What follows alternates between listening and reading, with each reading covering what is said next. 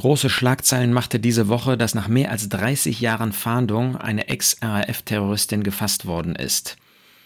Nach mehr als 30 Jahren ist die frühere RAF-Terroristin Daniela Klette, inzwischen 65 Jahre alt, in Berlin gefasst worden. Sie sitzt jetzt wegen mehrerer Raubtaten in Untersuchungshaft. Anscheinend lebte sie in einer Berliner Wohnung unter falscher Identität. Sie gehört zu der sogenannten dritten Generation der RAF, denen zur Last gelegt wird, dass sie einige Personen umgebracht haben, wie zum Beispiel Alfred Herrhausen und andere. Was können wir daraus lernen? Für mich ähm, hat das ein paar Lehren mit sich gebracht, die wir aus Gottes Wort finden oder in Gottes Wort finden. Erstens, Sünde verjährt nicht. Wir denken an Verse wie Hebräer 10, wo wir lesen, wie Gott im Blick auf Sünde ist. Da heißt es, der Herr wird sein Volk richten. Wir kennen den, der gesagt hat, mein ist die Rache, ich will vergelten, spricht der Herr. Es ist furchtbar, in die Hände des lebendigen Gottes zu fallen. Lasst uns das nie vergessen, dass Gott nicht ein Gott ist wie ein Mensch, sondern dass er höchste Autorität ist, dass er souverän ist, dass er heilig ist und dass er Böses nicht einfach übersehen kann. Wir finden die bemerkenswerte Begebenheit von Saul und David in 2 Samuel 21. Saul lebte schon lange nicht mehr. Und da war dann eine Hungersnot in den Tagen Davids drei Jahre lang, Jahr auf Jahr. Und David hat dann irgendwann gemerkt, da stimmt irgendetwas nicht, da gibt es eine Ursache. Er suchte das Angesicht des Herrn und dann sprach der Herr zu ihm, es ist wegen Sauls und wegen des Bluthauses, weil er die Gibeoniter getötet hat. Das geht zurück auf einen Bund, Josua 9, der mit den Gibeonitern geschlossen worden ist. Und weil Saul dagegen gehandelt hat, hat Gott jetzt viele, viele Jahre später, weil keiner irgendwie ein Bewusstsein hatte, was da an Bösem gewesen ist, ähm, ein züchtigendes Urteil über das Volk Israel gebracht. Sünde verjährt nicht. Das gilt sowohl für Ungläubige als auch für uns als Gläubige. Wenn es um den Ungläubigen geht, äh, dann dürfen wir nicht vergessen, dass es den großen weißen Thron gibt, von dem Offenbarung 20 berichtet. Und das muss ein ganz furchtbarer Augenblick sein, so furchtbar, dass wir lesen, dass vor dem, der auf dem Thron sitzt, Offenbarung 20, Vers 11, ähm, vor seinem Angesicht entfloh die Erde und der Himmel und keine Stätte wurde für sie gefunden. Also es muss so furchterregend sein, dieser Augenblick. Sünde verjährt nicht. Da wird jede Sünde eines Ungläubigen vor dem Herrn erscheinen. Und dann wird er dafür gerichtet werden. Und das Gericht wird sein ewige Verdammnis, Hölle. Was uns als Gläubige betrifft, auch da verjährt Sünde nicht. Wenn wir sie nicht bekennen, wenn wir sie heute nicht dem Herrn bekennen, dann werden wir nicht wieder ins Gericht kommen. Das hat Herr Jesus uns zugesagt nach Johannes 5.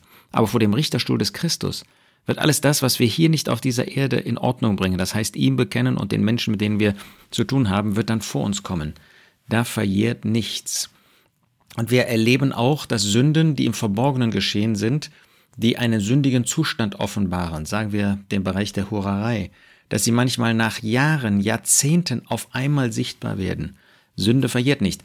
Wenn Sünde nicht bekannt ist, wenn Sünde nicht eingesehen wird und dann, falls nötig, eben wenn es um solche Dinge geht, die 1. Korinther 5 uns nennt, wie Trunkenbold, wie Habsucht, wie Hurerei, wenn das nicht bekannt wird, dann kann der Herr das hier auf dieser Erde hervorholen. Das wäre noch Gnade von ihm, dass wir das nicht am Richterstuhl des Christus dann vor uns haben. Denn hier auf dieser Erde können wir noch Buße darüber tun, können wir das noch bekennen, können wir das in diesem Sinn noch in Ordnung bringen.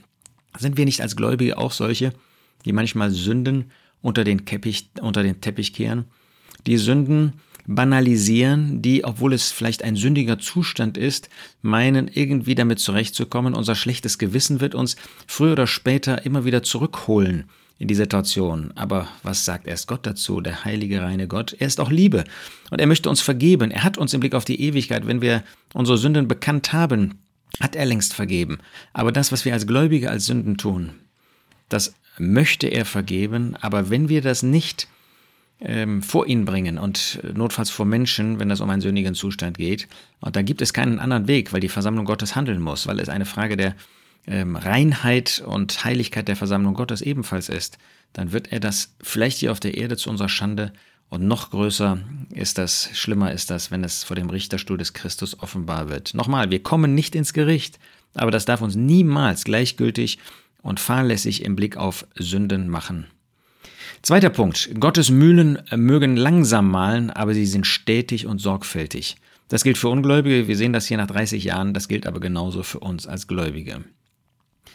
Ähm, Daniela Klette hat anscheinend eine falsche Identität angelegt. Ähm, sie ist unter falschem Namen, unter falscher Identität aufgetreten. Ja, das gibt es auf der Erde. Aber Gott sieht das, Gott erkennt das. Da kann ich den Namen wechseln, da kann ich das Äußere wechseln, da kann ich mich ganz anders kleiden, da kann ich mich ähm, jung machen äh, mit meinen Haaren und ich weiß nicht was, aber Gott durchschaut, was wir als Identitätsveränderung vornehmen. Vor ihm werden wir erkannt. Wie ist das für uns als Gläubige? Können wir nicht auch so tun, als ob wir anders sind? Können wir nicht sogar als Gläubige ähm, unseren Glauben ähm, verleugnen und ähm, im Unglauben leben? Was für eine tragische Sache. Gott sieht das, Gott sieht hindurch und er muss uns dann in seiner Liebe unter seine Zucht bringen. Auch vor Menschen können wir ähm, uns verstellen. Ja, du bist verheiratet und tust so, als ob du nicht verheiratet bist und spielst mit der Sünde. Falsche Identität, sie führt nur zu Verlusten. Viertens, äh, manche sind der Meinung, dass Daniela Klette einen Beschützer hatte, dass sie vielleicht ähm, in Regierungskreisen bei Verantwortlichen irgendwo Personen kannte hatte, die die Hand über sie gehalten haben, damit das nicht rauskam. Wir wissen das nicht. Äh, man hat das nur gesehen, gehört, gelesen. Ähm, wie ist das bei uns? Wir können auch, wenn wir ähm, mit ausgeschlossen zu tun haben, mit solchen, die in Sünde sind, können wir das wissen und nicht die notwendigen Schritte eingehen, um vielleicht in der Familie oder bei einem Freund die schützende Hand über jemanden zu halten. Oder wenn jemand in Sünde gelebt hat, dann lassen wir Gras darüber wachsen und behandeln sie nicht mehr als ausgeschlossen, als solche, mit denen wir nach 1. Korinther 5 keinen Umgang haben dürfen, ja nicht einmal essen dürfen. Dann macht Gott uns dafür verantwortlich. Wenn solche Personen hier in dem Fall von der Terroristin herauskommen, würden, dann würde das auch klar, würde das Folgen haben für diese Personen, die äh, sie geschützt haben. Und im Blick auf Gott, unseren Vater, auf den Herrn Jesus, erst recht.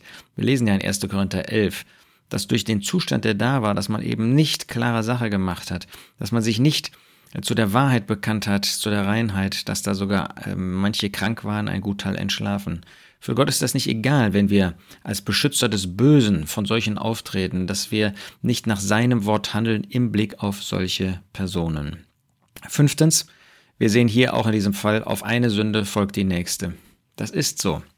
Das ist bei Ungläubigen so, aber das ist auch bei Gläubigen so, wie wir in 2 Samuel 11 und 12 sehen, als David mit Bathseba äh, sündigte und dann hat eine Sünde die nächste hervorgebracht.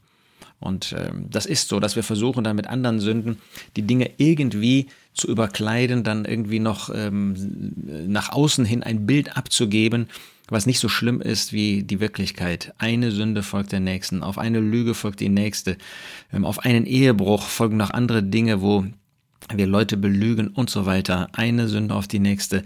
Mach Stopp, bevor es weitergeht und es noch schlimmer wird. Sechstens, lasst uns nicht vergessen, auf Sünde folgt Strafe. Auf Sünde folgt Zucht. Das ist bei Gott so. Und auch wir als Gläubige haben durchaus mit Strafe zu tun. Im Blick auf die Versammlung Gottes sagt der Apostel Paulus das ausdrücklich in 2. Korinther 2 und 7 ist davon die Rede, die Strafe der vielen. 2. Korinther 2, Vers 6. Genügend ist einem solchen diese Strafe der vielen. Der Ausschluss, ähm, das ist eine Strafe. Ja? Ähm, wir dürfen nicht meinen, ähm, Zucht, das wäre ja so ein bisschen eine harmlosere Form von Strafe. Gott, Gottes Wort spricht anders. Ähm, eine Sünde hat Konsequenzen. Und zwar nicht nur für mein moralisches Leben, nicht nur für meinen inneren Frieden, sondern auch im Blick das Handeln Gottes. Es folgt Strafe. Natürlich wissen wir, dass für einen Gläubigen kein Gericht kommt. Wir kommen nicht ins Gericht, hat der Jesus uns zugesagt.